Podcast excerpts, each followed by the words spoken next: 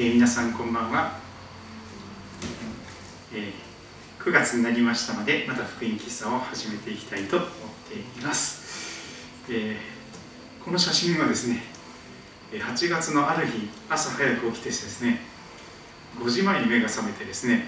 あの近くを散歩に行ったんですね。ここから30秒行くとフルトネ川に出るんですけども昔の利根川ですね。この川のこっち側が杉戸町であっちは宮代ということで町が分かれていますがちょうど虹が出てですねしかも古利根の川の水面に映ってですねちょうどまん丸みたいな感じで撮れたんですけど早起きは三問の徳みたいな。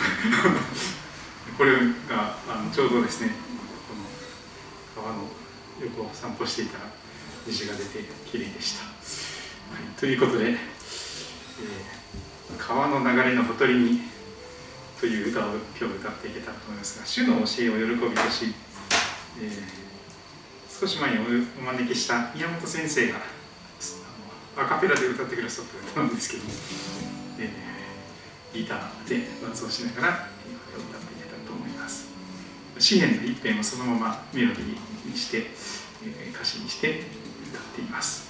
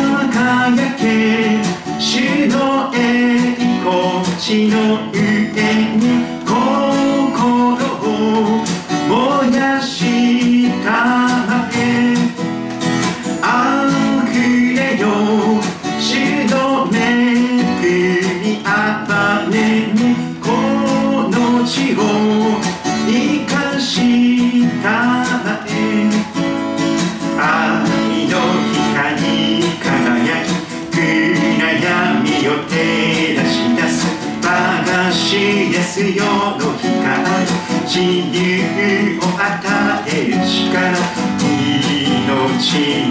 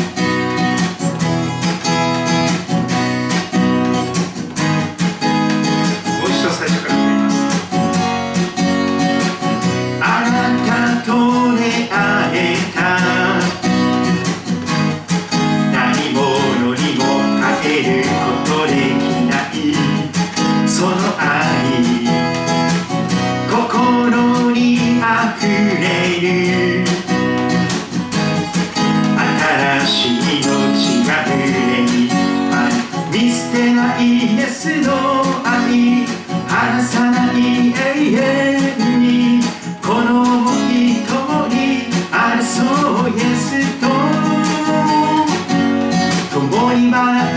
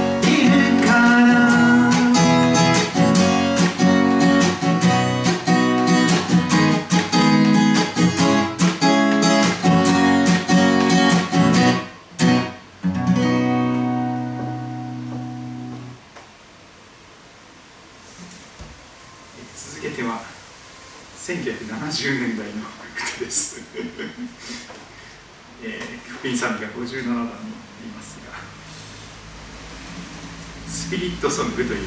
歌がありましてスピリット、まあ、霊ですね、まあ、聖書ではスピリットというと神様の霊聖なる神様の霊ということで聖霊というふうに表現しますがそれは目に見えないんですけど風のように存在してそして私たちの心の中にその方が吹き込んでいきますとイエス様の命なんですけども、えー内住のキリストとも言われますがイエス様ご自身の霊が私たちのうちに、吹き込んでくると命が与えられていきます。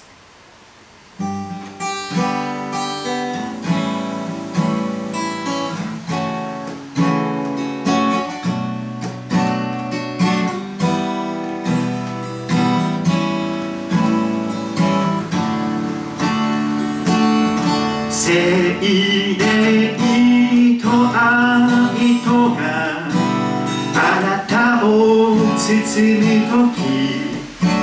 心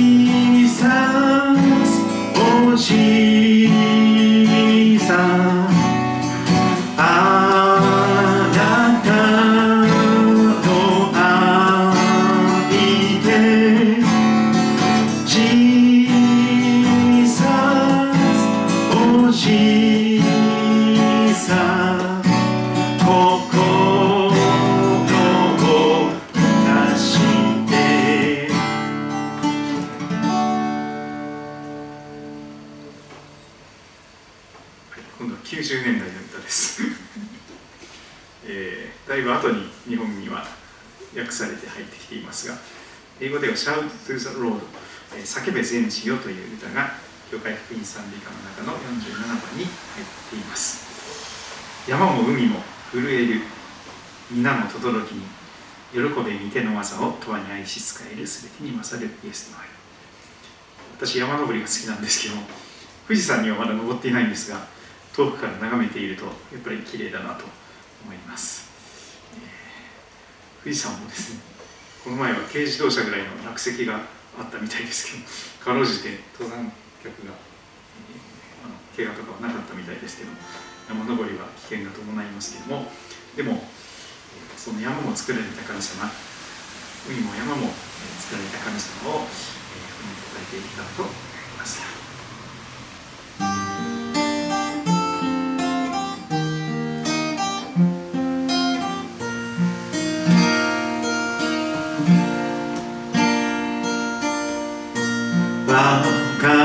主ですよ。救いの君主の愛たたえる命の神。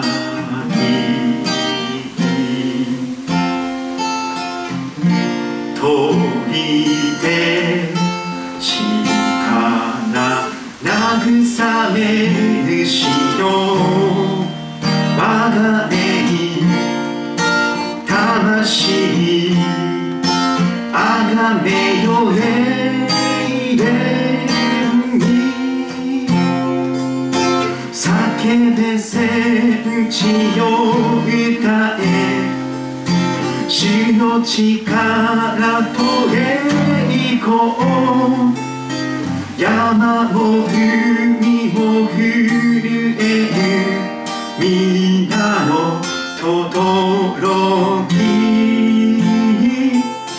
喜べ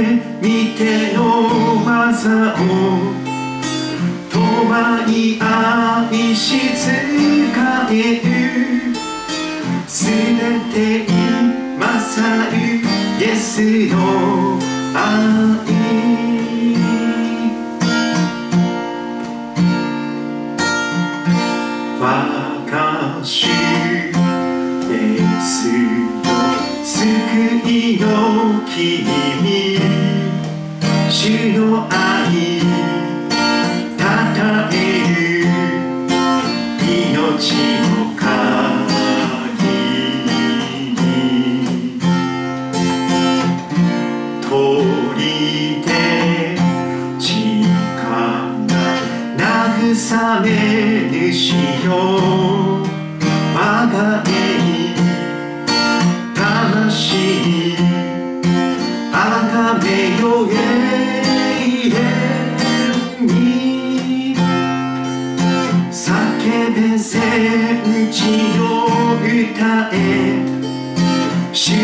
力と栄光山も海も震える。皆の驚き喜べ見ての技を共に愛し使えるすべてにまさるイエスのあすべてに勝るイエスの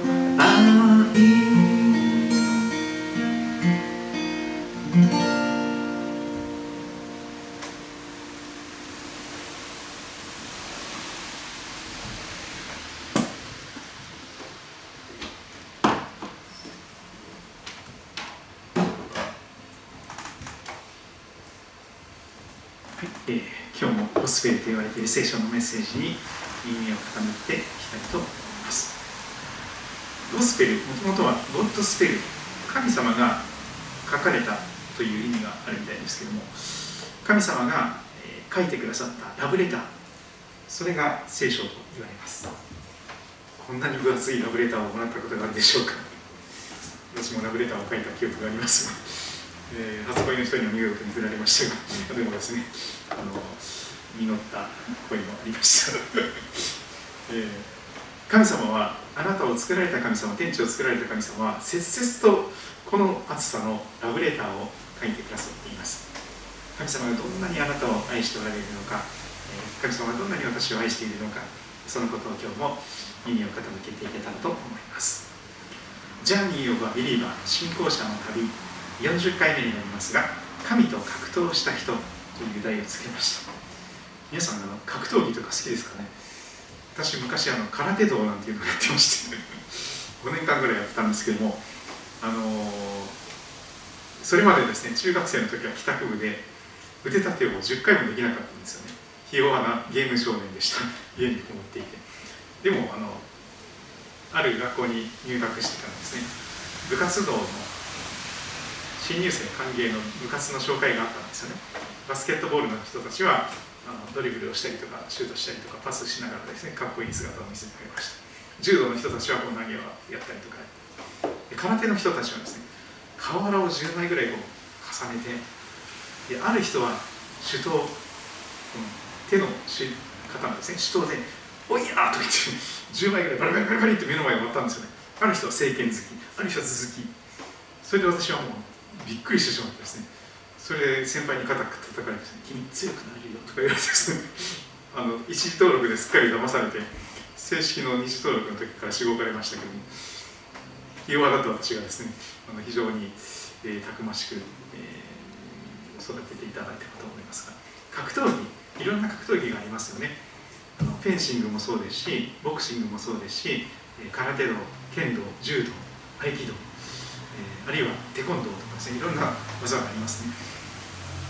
今日は格闘の闘技の話が出てきます。神様と取っ組み合いのレスリングというかですね、格闘をした人が出てきます。誰なんでしょうか。創世記32章に出てきます。聖書の旧約聖書の一番最初の創世記32章、聖書をお持ちの方はちょっと開いていただけたらと思います。旧約聖書の一番最初の創世記の32章。ちなみに創世記は50章までありまして、天地創造から始まって、えーアダムとエヴァの話、エデンの園の話、それから楽園が追放されていく話、そしてその後ですね、カインとアベルの最初の殺人事件が起こったりとかですね、まあ、いろんなことで、そのうちノアの箱舟の話が出てきたり、バベルの塔の話もその前に出てきたり、あいろいろあります。えーまあ、そういう中で、アブラハムさんという信仰の父が、導かれて、その息子としてイサクさんという人物が与えられて、そしてその息子としてヤコブさんという人物が、またお兄ちゃんのエサウさんが、えー出てきます。今日の、えーこの登場人物お兄ちゃんのエサウと弟のヤコブがいよいよ再会していくという場面です弟のヤコブは生まれた時からお兄ちゃんのかかとを掴んで出てきたというですねその出産の現場がありましたつまりお兄ちゃんを引きずり落としてでも自分がのし上がっていこうとするようなそういうタイプの人が生まれながらのヤコブさんです。非常に狡猾なというかですねずる賢い中でお兄ちゃんを騙してお兄ちゃんお腹減ってる時にお兄ちゃんのキングをくださいとか言ってですね、えー、そそしてくれたらこの美味しい煮物をあげますよとか言ってですね、えー、その食欲に負けたお兄ちゃんがいたりとかするんですけどついにですねおにお父さんまで騙してお兄ちゃんが受けるべき祝福を受けてしまった。そのことが知れてしまうとお兄ちゃんに殺されそうになってですね。そしてそれをお兄ちゃんを恐れて逃げて約20年間、逃亡生活をしていたわけです。ところがその旅先からいよいよ帰ってくるという場面ですから自分が騙して死ぬほど怒らせてしまったそのお兄さんと再会しなきゃいけないという場面なんです。事の起こりは兄エサウとの再会を恐れるヤコブさんの姿が出てきます。漱石32章1節からちょっと読んでみましょう。さてヤコブが旅を続けていると家路に向かっている帰りの旅ですね。神の使いたちが彼に現れた。ヤコブは彼らを見た時ここは神の陣営だと言ってその場所の名をマハナイムと言った神の見つかりたち天使たちが現れていきます。ちなみに森永のですね一番最初の人もクリスチャンであのですからエンジェルマークが天使のマークが出てきたりしますしマンナとかというお菓子があるのご存知ですかね。聖書に出てくるマナという天から降ってきたパンを元にして、まあ、それをその名前をちょっともじってマンナという名前にしてですね 子供たちにも、えー、すくすく育つような美味しい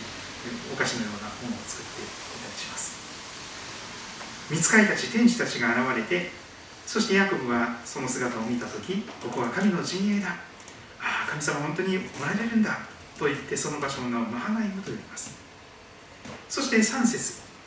ヤコブはいよいよセールの地エドムの野にいるお兄ちゃんのエサウに使いを送ります。メッセンジャーを先立って送るんです。ヤコブは彼らに命じます。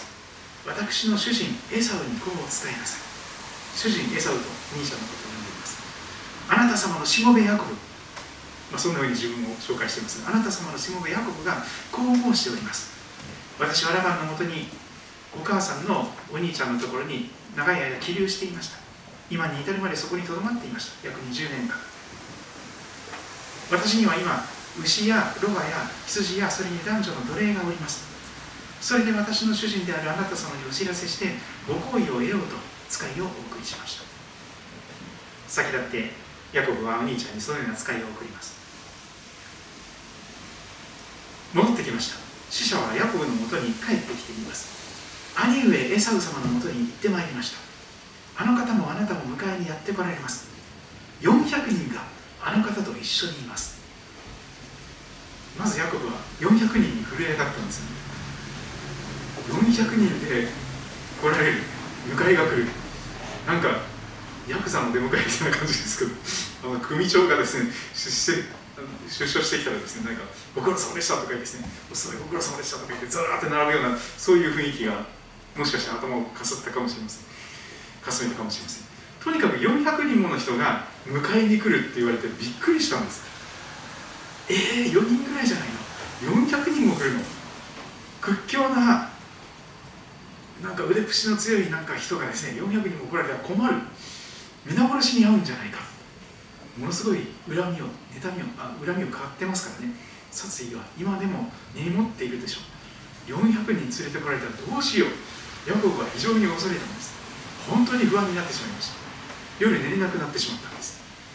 それで彼はどうしようどうしよう。一緒にいる人々自分の家族愛する奥さんたちやそしてその子供たち家畜たちを2つの宿営にとりあえず分けます。なぜか。1つの宿営にがやっつけられてももう一つが逃れることができるかもしれない。分散作戦。一箇所に固まってると全部皆殺しにされるかもしれないので2つに分けておくとどっちかがやられてもどっちか助かるかもしれないという人間的な考えになります。ちなみに伝道者の章なんていうところを見ますと投資に関する教えみたいなものが出てきます。あなたの蓄えをいくつかに分けておけ。まああの銀行とかも潰れる時代ですからね。預けていたものが返ってこなくなる可能性もあります。ですから一つの銀行じゃなくていくつかの銀行に分けて、えー、財産を預けておく、まあ、それと似たようなことをヤコブは試みるわけです。一一塊だといっぺんにはつけられるけど2つに分散しているとどっちかがやられてもどっちかは助かるかもしれない。と考えました。それが事の起こりです。お兄ちゃんと再会しなきゃいけないというところでお兄ちゃんをとっても恐れて400人引き連れてきますよって言われてもう本当に鳥肌が立って夜眠れなくなっちゃった。章の部分ですね。9節から。弟のヤコブはもう本当に真剣に祈るしかない状況に置かれます。困った時の神頼みだけではなかったかと思いますよ。でも困った時にこそ本当に真剣に祈りです。私の父アブラハムの神様私の父イサクの神様私にあなたの地あなたの生まれた地に帰れ私はあなたを幸せにすると言われた神様よ。主よ私はあなたがこの種目に与えてくださった全ての恵みと誠を受けるに値しないものです。全くふさわしくないものでございます。私はたった一本の杖しか持たないでこのヨルダン川を渡って命からがらお兄ちゃんから逃げました。でも今は2つの宿営を持つまでになりました。どうか私のお兄ちゃんエサの手から私を救い出してください。助けてください。兄が来て私をまた子供たちとそれとともにその母親たちまで私の愛する奥さんまで打ちはしないかと殺されはしないかと私は戦々恐々と恐れております。あなたはかつて言われましたよね神様。私は必ずあなたを幸せにしあなたの子孫を多くて数えきれない海の砂のようにすると。そんな祈りを真剣に捧げたのでした。その夜をそこで過ごしてからまた朝になりましてヤコブはいくつかの手に入れたものの中から今度はいくつか贈り物を用意して選び出していきます。お兄ちゃんエサルに贈り物にするものを選び出します。目ヤギ200匹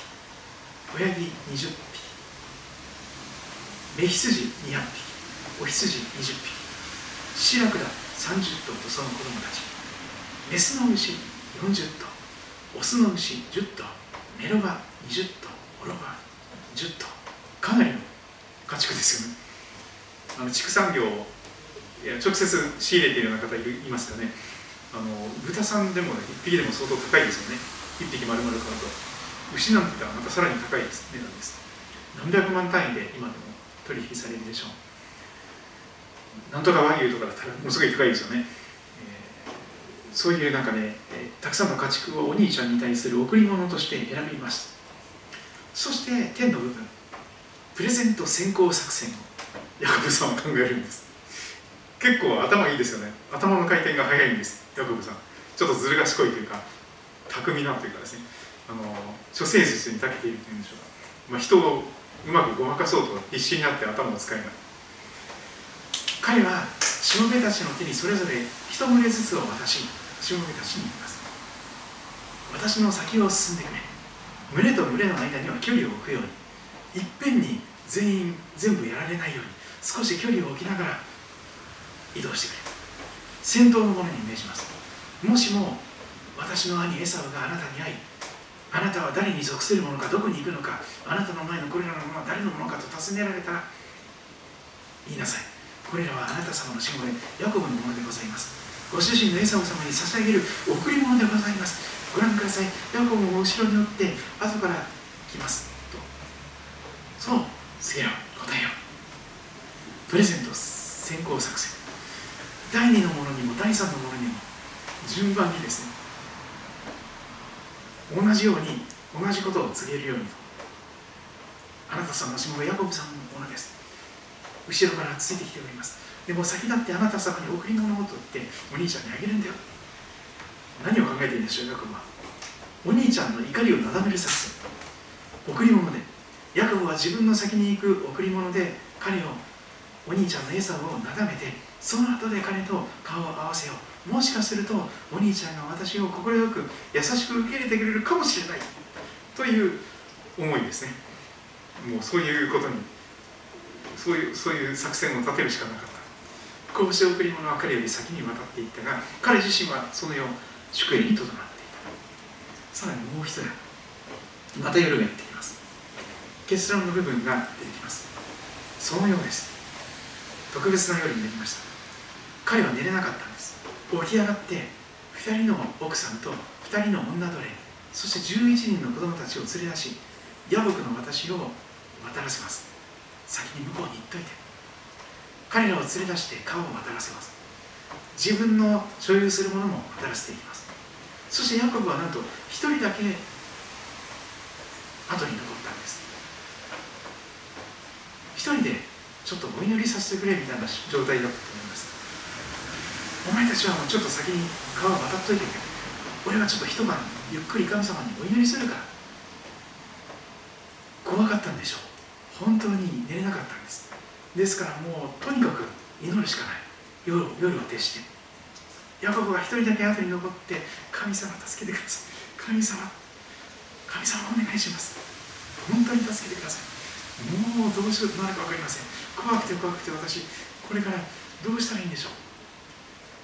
ところがヤコブが一人だけ後に残るとある人が夜明けまで夜が明けるまで彼と格闘したと書かれています。そうなんです。このヤコブさんという人物が神と格闘した人物です。新約聖書の中に出てきたイエス様というふうに私は考えています。人間の肉体をまとわれる前の受肉される前のイエス様。イエス様は父なる神様と共に世の初めからおられた神様です。霊という形でまだ肉体を持った人間にはなられていないけれども旧約聖書の時代からおられる方です。イエス様はいつの時代にも生きておられます。そのイエス様が人の形をとってヤコブと取っ組み合いの大喧嘩をしてくれた。格闘の試合をしてくれた。一晩中付き合ってくれたということ。まあイエス様ですからお手柔らかにしてくださったんでしょ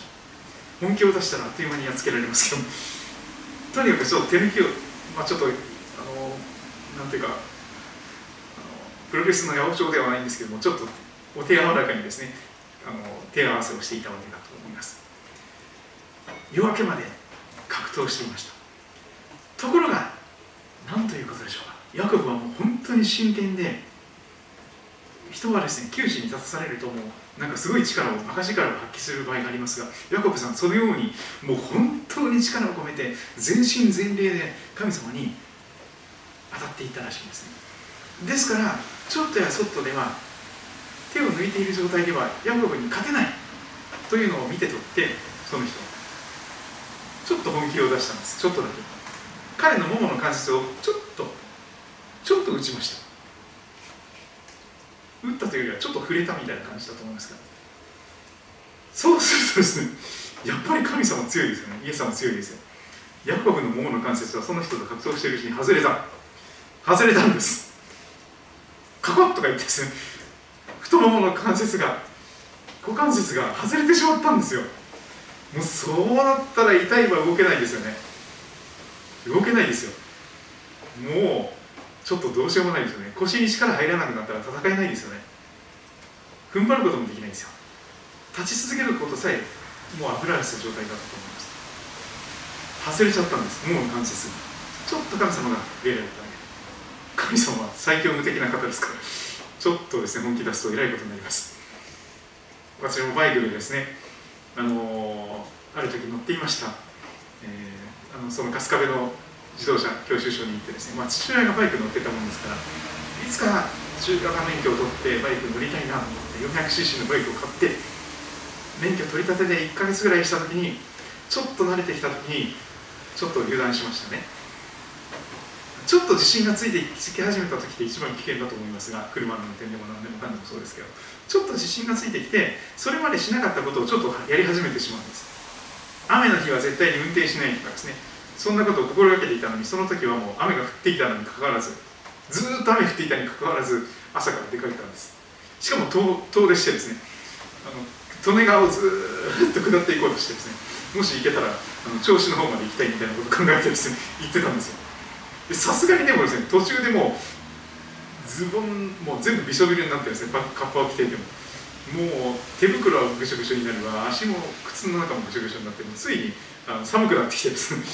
途中でもう引き返したんですよね。しかしけれどもその途中であのかなりあの農道みたいなところがありましてあの柏の辺ですよね。柏の辺からですねあの柏田中の辺に抜けてくるところがありますけどあの利根川のそばにこう長生池があるんですよ。田中長生池というのがありまして普段はですねかなりのバイパスというか抜け道になるんですよね。でもう7 8 0キロで車がビンビンビンビン通ってるんです16号線がすごい混むんですけどもそこの抜け道ですからもうスースースースー走ってるんですで私も調子に乗ってですね7 8 0キロでバーって行った後にちょっとこう上り坂があって下り坂があってでその下り終わったところで完全に停止して T 字路になっていて交差点になっているので止まらなきゃいけないというとその調子よく上まで上り坂登ったのがいいんですけど下り坂の時にスピードが出過ぎていた。そして目の前にちょっとカーブが迫りながら一旦静止しなきゃいけない T 字路が迫っている。ちょっと強めにブレーキをかけました。気づいた時には私吹っ飛んでました。バイクだけザーッとか言ってですね15メートルぐらい吸っていったんですけども私は下に吸ってんころにして気づいたらあのバイクがこけてました。でもその時私は感じたんですよね。神様がちょっと私のこの肩を触ったような感じ。でその後お医者さんのところに行ってレントゲンを次の日ぐらいに取るまではまさか骨が折れてるとは思わなかった。生まれて初めて骨が折れましたね鎖骨が。しかも肩の関節に近いところです。よ綺麗にパキッと割れてます。あ折れてますね。これは君若いから手術しなきゃダメだとか言ってです。ね肩の関節に近いところですからそのままだったら治らんよっていうことになってですね。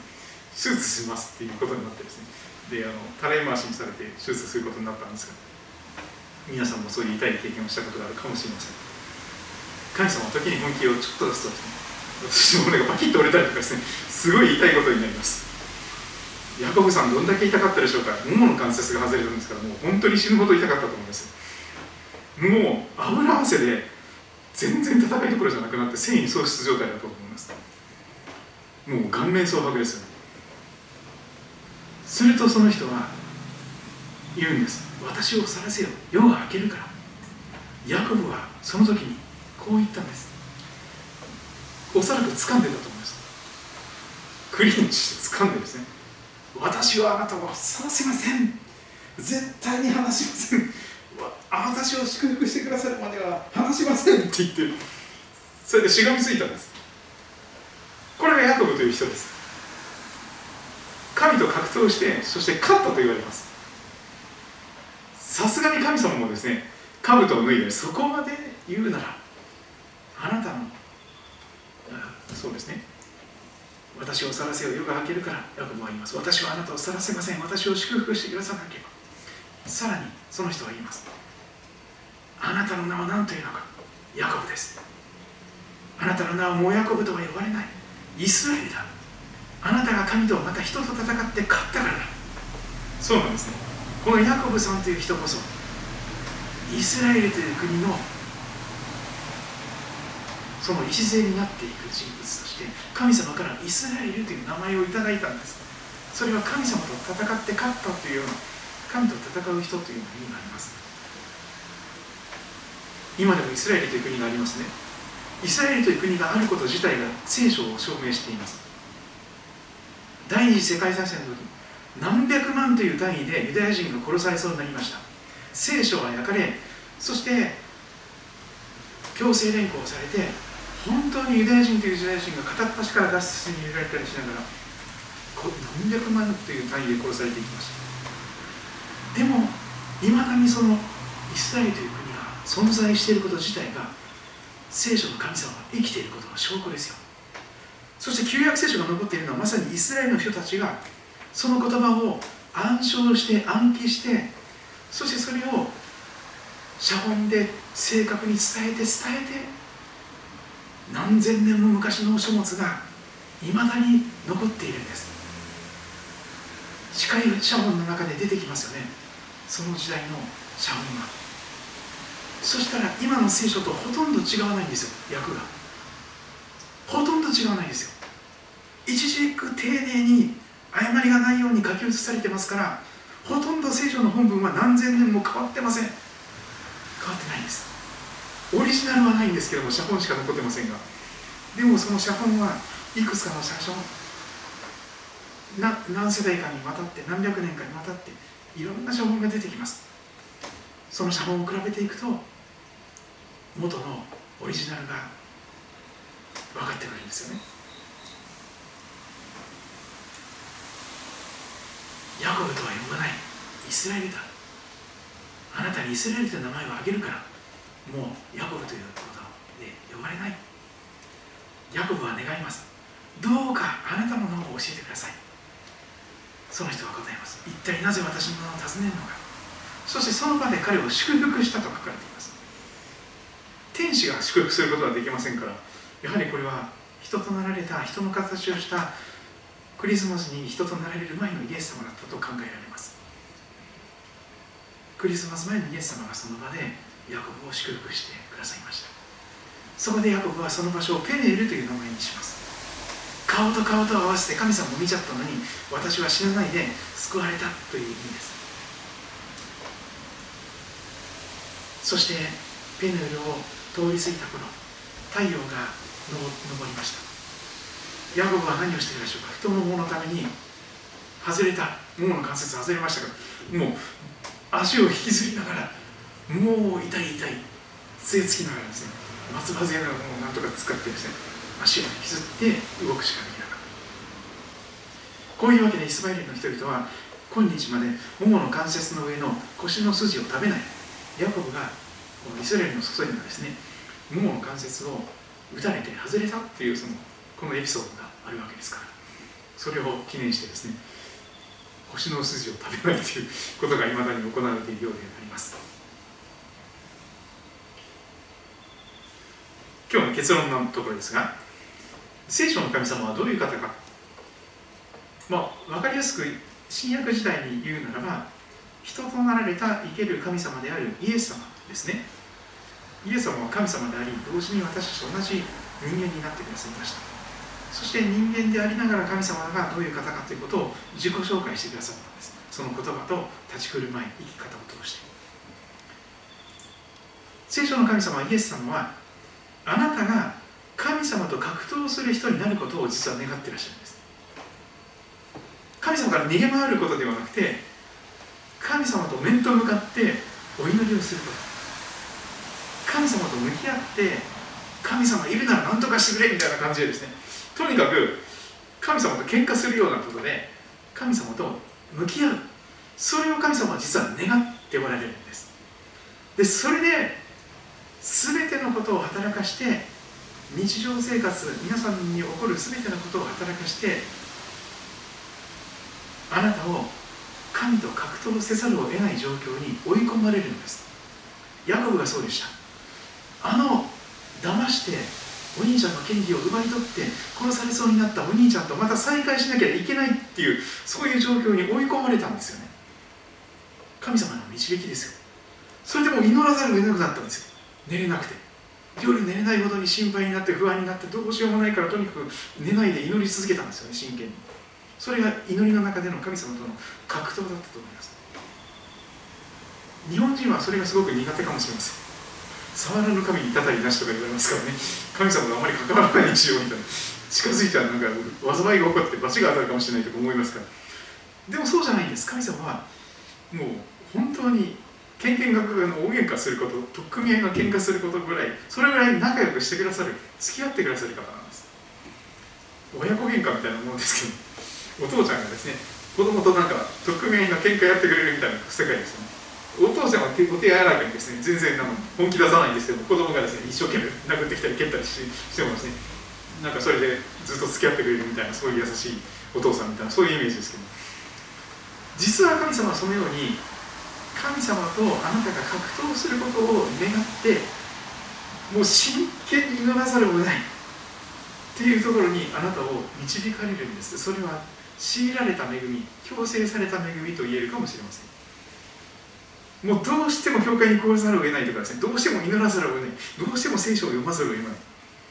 いろんな人が教会に来られますがある人はですねもうあの会社の中でノイローゼになって夜も眠れなくなってそれでですねあの本棚にあった聖書を夜中に読んでですねちょっと心の平安を得てそれで教会に電話してきてくださって訪ねてきてくださったということもあります。そういう人もいます、まあ、いろんな人がいますけどもとにかくですね聖書の神様はあなたが神様と向き合って取っ組み合いの大喧嘩することを実は願っておられます。神様いるのかいないのか分かりませんけれどもいるんだったら私に分かるようにしてくださいよみたいな感じでですね祈ってみてください。もし神様いらっしゃるんだったら私に分かるようにしてください。私のこの頭で理解できるように私が納得できるように腑に落ちるように。そして信じ信じ信仰を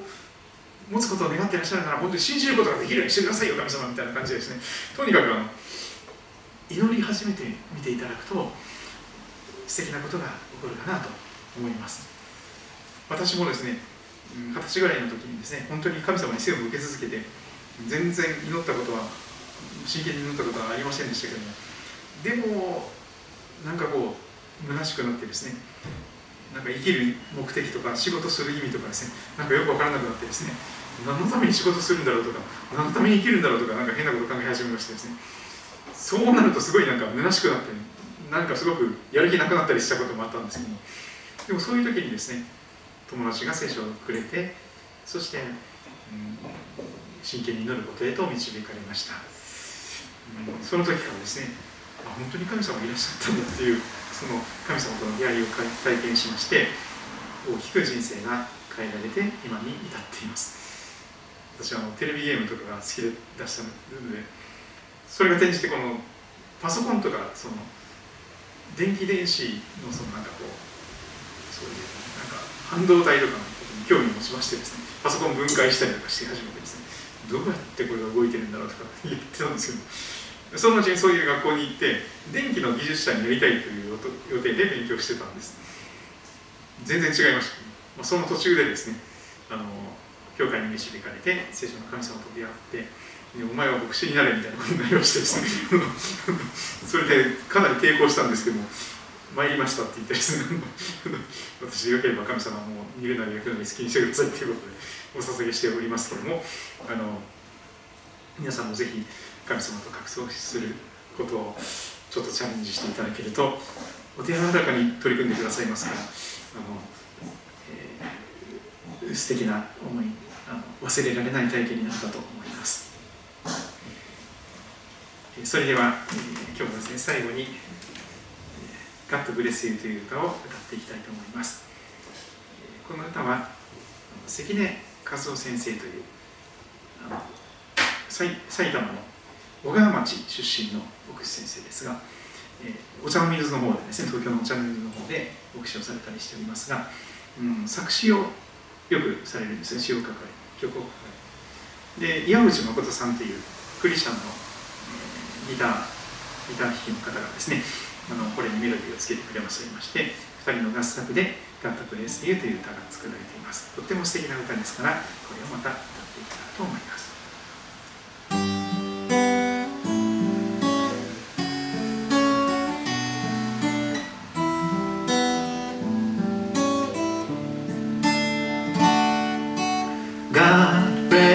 You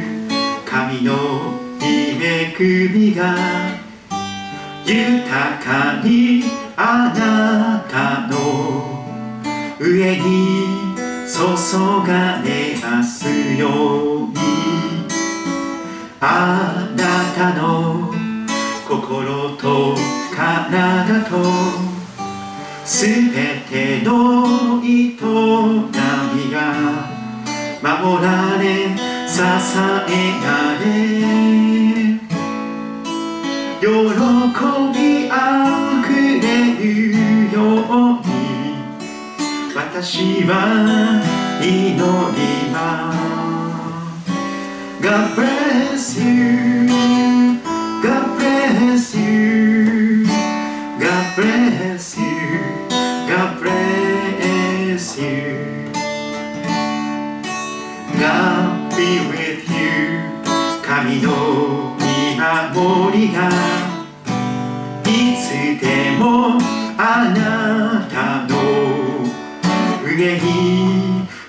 がれますようにあなたがどこにいるとしても何をするとしてもいつでも神様が共におられますは祈り